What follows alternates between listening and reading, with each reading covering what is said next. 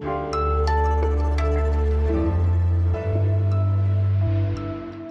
Hallihallöchen und Alaf. Hier kommt das Update von Was jetzt am Donnerstag, den 11. November 2021. Ich bin Janis Karmesin. Ich habe heute Morgen auf dem Fahrrad ziemlich gefroren und deshalb fleißig genickt, als Olaf Scholz heute im Bundestag das hier gesagt hat. Wir müssen gewissermaßen unser Land winterfest machen. Ja, tatsächlich ging es dann natürlich um das neue Infektionsschutzgesetz und über die Bundestagsdebatte dazu sprechen wir in dieser Folge unter anderem. Redaktionsschluss war heute um 11.11 Uhr. .11. Nee, Quatsch, um 16 Uhr natürlich. Werbung. Sie hören gerne Krimis? Dann sollten Sie den spektakulären Auftakt der neuen Reihe von Arne Dahl nicht verpassen. Auf den Spuren angeblicher Klimaaktivisten deckt Ermittlerin Eva Nümann skrupellose Anschläge auf und geht der Frage nach, wo ist die Grenze zwischen dem Kampf um ein berechtigtes Anliegen und Gewalt. Stummer Schrei heißt das Hörbuch, ist erschienen im Hörbuch Hamburg Verlag und wird gelesen von mir, Peter Lonzek. Viel Spaß. Unfassbare 50.000 Neuinfektionen mit dem Coronavirus meldet das Robert Koch Institut heute.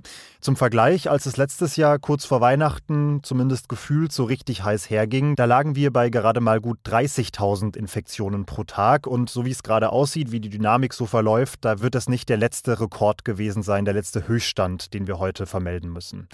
Wegen dieser Dynamik werden sich Bund und Länder kommenden Donnerstag mal wieder zu einer Bund-Länder-Runde treffen. Das hat Olaf Scholz heute bekannt gegeben.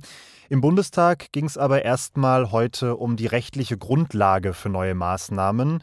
Da wurde das neue Infektionsschutzgesetz nämlich diskutiert. Darin soll für die Zeit nach Ablauf der epidemischen Lage am 25. November der Rahmen festgehalten werden, in dem die Länder dann Schutzmaßnahmen umsetzen können. Die Ampelparteien haben ja einen Vorschlag dazu erarbeitet. Corona-Schnelltests sollen demnach zum Beispiel wieder kostenlos werden und 3G der Standard für Betriebe und Veranstaltungen. Der Unionsfraktion, hier dem Abgeordneten Jan-Maiko Lutschak, reicht das aber nicht. Wir brauchen flächendeckend 2G. Ja, wo ist denn die Rechtsgrundlage für eine konkrete, rechtssichere, bundeseinheitliche Regelung? Wo ist denn die Rechtsgrundlage für verpflichtende Tests in Gemeinschaftseinrichtungen? Wo ist denn die Rechtsgrundlage für ein allgemeines Auskunftsrecht des Arbeitgebers? All das findet sich nicht in Ihrem Gesetzentwurf. Das ist ein Scheitern mit Ansage, was Sie hier machen, meine Damen und Herren von der Ampel. Und heute haben einige VertreterInnen der Ampelparteien dann auch klargemacht, sie sind durchaus bereit zu Maßnahmen, die über ihren ursprünglichen Entwurf hinausgehen. Hier zum Beispiel Katrin Göring-Eckardt von den Grünen. Natürlich brauchen wir 2G. Das ist eine der wirksamen Maßnahmen, die wir jetzt machen können. Natürlich brauchen wir das alles. Und wenn Sie weitere Vorschläge haben, dann reden wir darüber sehr, sehr gern. Die Frage bleibt, reicht das, was besprochen wird, also zum Beispiel eine 2G-Regelung, um die Zahlen schnell genug zu drücken, bevor die Intensivstationen überlaufen? Möglicherweise nicht, das sagt zumindest ein Expertengutachten, das Zeit Online heute exklusiv veröffentlicht hat. Und Christian End aus unserem Datenteam fasst es für uns zusammen. Also was diese Forschergruppe sagt, ist, dass Boostern generell der beste Weg wäre, um die Fallzahlen nach unten zu bringen. Dass es aber selbst dann, wenn man das jetzt sehr zügig an den Start bringt, äh, etwa vier Wochen dauert, bis das wirklich Wirkung zeigt. Und dann sagen sie, dass dieses 2G wohl eher auch nicht reichen wird, aus zwei Gründen. Zum einen heißt 2G, dass sich nach wie vor Geimpfte äh, ohne Test bewegen und, und treffen können und es dann einfach zu unentdeckten Infektionen und Ansteckungen kommt und dass sich auf der anderen Seite ungeimpfte eben auch im Privaten weiterhin stark treffen und anstecken können. Schneller helfen würde ein kurzer, aber harter Lockdown, aber der ist aktuell für keine der Parteien im Bundestag ein Thema. Das EU-Parlament hat heute ein Gesetz verabschiedet, über das zuvor in Brüssel und Straßburg tatsächlich fünf Jahre lang diskutiert wurde. Großkonzerne müssen künftig offenlegen, wie viel Steuern sie und ihre Tochterunternehmen in jedem EU-Land bezahlen.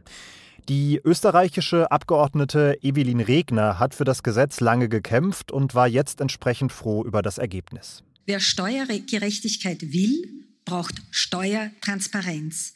Denn nur wenn wir wissen, wo Steuern gezahlt werden und wo vor allem auch nicht, können wir den nächsten Schritt tun und konsequent gegen die dubiosen Steuertricks der Großkonzerne vorgehen. Also die Logik dahinter ist klar, nur wer die Steuertricks der Unternehmen tatsächlich versteht, kann dann eben auch die Löcher stopfen. Und das ist deshalb so wichtig, weil etwa 80 Prozent der aus der Europäischen Union verschobenen Gewinne in die EU-Steueroasen verschoben werden, also vor allem nach Irland, Luxemburg, Niederlande und andere. Das Gesetz betrifft übrigens alle Unternehmen mit einem Umsatz von mehr als 750 Millionen Euro.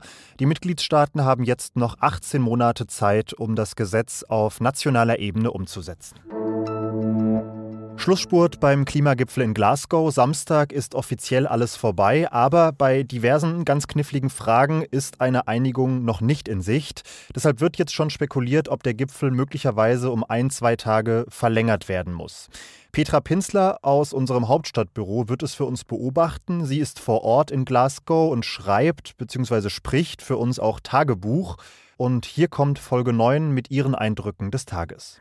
Hallo von der COP26, der Klimakonferenz in Glasgow. Irgendjemand hat mir im Laufe der letzten Tage gesagt, das sei hier wie ein Bienenschwarm. Nur leider würde es immer da brummen, wo man gerade nicht ist. Ein bisschen stimmt das, aber ich glaube tatsächlich, ist es schlimmer als ein Bienenschwarm, weil die Bienen ja, wenn die Sonne untergeht, zurück nach Hause fliegen und dann ist es ruhig und hier ist es gefühlt nie ruhig. Hier kommt morgens was, hier treffen sich abends Leute, dann gibt's nachts Statements. Eine Geschichte, die tatsächlich dann abends kam, war ein Abkommen der Amerikaner und der Chinesen oder besser gesagt ein Statement. Die haben zusammen so ein paar Grundlinien der Klimapolitik festgehalten. Das ist nicht sehr spektakulär. Es ist nur spektakulär, weil es überhaupt stattfindet, weil doch viele Angst hatten, dass die beiden sich auf nichts einigen können und so eine Art kalten Klimakrieg anfangen. Das scheint damit vom Tisch. Das ist klasse. Dann ist hier noch interessant, vielleicht als ein ganz kurzer Hinweis, dass man langsam auf die Endphase zuläuft, also darauf, was in dieses letzte Statement mit reinkommt. Und da geht es dann viel auch um die Frage der Glaubwürdigkeit. Also wie sehr macht man das, was Länder hier melden, überprüfbar? Wie sehr macht man das, was sie so nebenbei als Abkommen schließen, beispielsweise um Methan zu reduzieren, überprüfbar mit Kriterien, an die alle glauben? Und damit das passiert, fängt jetzt auch schon das Denken über die Zeit nach der Konferenz an. Vor der Konferenz ist immer nach der Konferenz, wird die nächste große erst in fünf Jahren sein oder vielleicht schon im nächsten, was den Druck auf die Länder, die noch gar nicht geliefert haben, dann erhöhen würde. Genaueres dazu weiß man morgen oder spätestens am Samstag, denn dann soll die Konferenz hoffentlich endgültig zu Ende sein. So, gerade Last Minute reingekommen, deswegen in Ultra-Kurzversion. Helge Braun, bislang Kanzleramtschef unter Angela Merkel, ist der erste offizielle Kandidat um den CDU-Vorsitz. Er wird mutmaßlich unter anderem gegen Friedrich Merz und Norbert Röttgen antreten, aber die beiden haben eben noch keine offizielle Kandidatur eingereicht. Was noch? Heute Morgen durfte ja mein Düsseldorfer Kollege Till hier die Karnevalszeit bei Was Jetzt eröffnen. Das Update gibt's jetzt von mir aus Köln. Da hat sich doch gestern tatsächlich einen Tag vor dem Sessionsbeginn der Karnevalsprinz mit Corona-Infektion krank gemeldet. Also das ist, glaube ich, für alle Nicht-Karnevalisten mal kurz erklärt. So der höchste Regent der Jecken, die Spitze des Dreigestirns, quasi die zentrale Figur im Kölner Karneval. Weil es aber natürlich sowieso durchaus diskutabel ist, ob man jetzt mitten in einer Pandemie Karneval feiern sollte und weil ein Corona-infizierter Karnevalsprinz da sowas von gut ins Bild passt, war das natürlich ein schönes Fressen für diverse User auf Twitter. Ob Köln dann jetzt statt eines 3G-Stirns nur noch ein 2G-Stirn habe, hat einer gefragt. Sie wissen schon, 3G, 2G. Und andere haben einfach Karnevalshits umgedichtet. Impf noch ene mit, steck dich nicht so an, hat einer geschrieben. Oder die Quarantäne zieht weiter, das Virus hat Durst. Wenn Sie mit Karneval nichts am Hut haben, dann haben Sie wahrscheinlich keinen einzigen dieser Gags gerade verstanden. Aber damit müssen Sie heute am 11.11. .11. dann vielleicht einfach mal leben. So, ich bin raus. Ich werde jetzt definitiv nicht Karneval feiern, verabschiede mich an dieser Stelle aber trotzdem. Rita Lauter übernimmt morgen früh. Schreiben Sie mir, schreiben Sie uns dahin gerne eine Mail an wasjetzt.zeit.de. Ich bin Janis Karmesin und sag bis bald.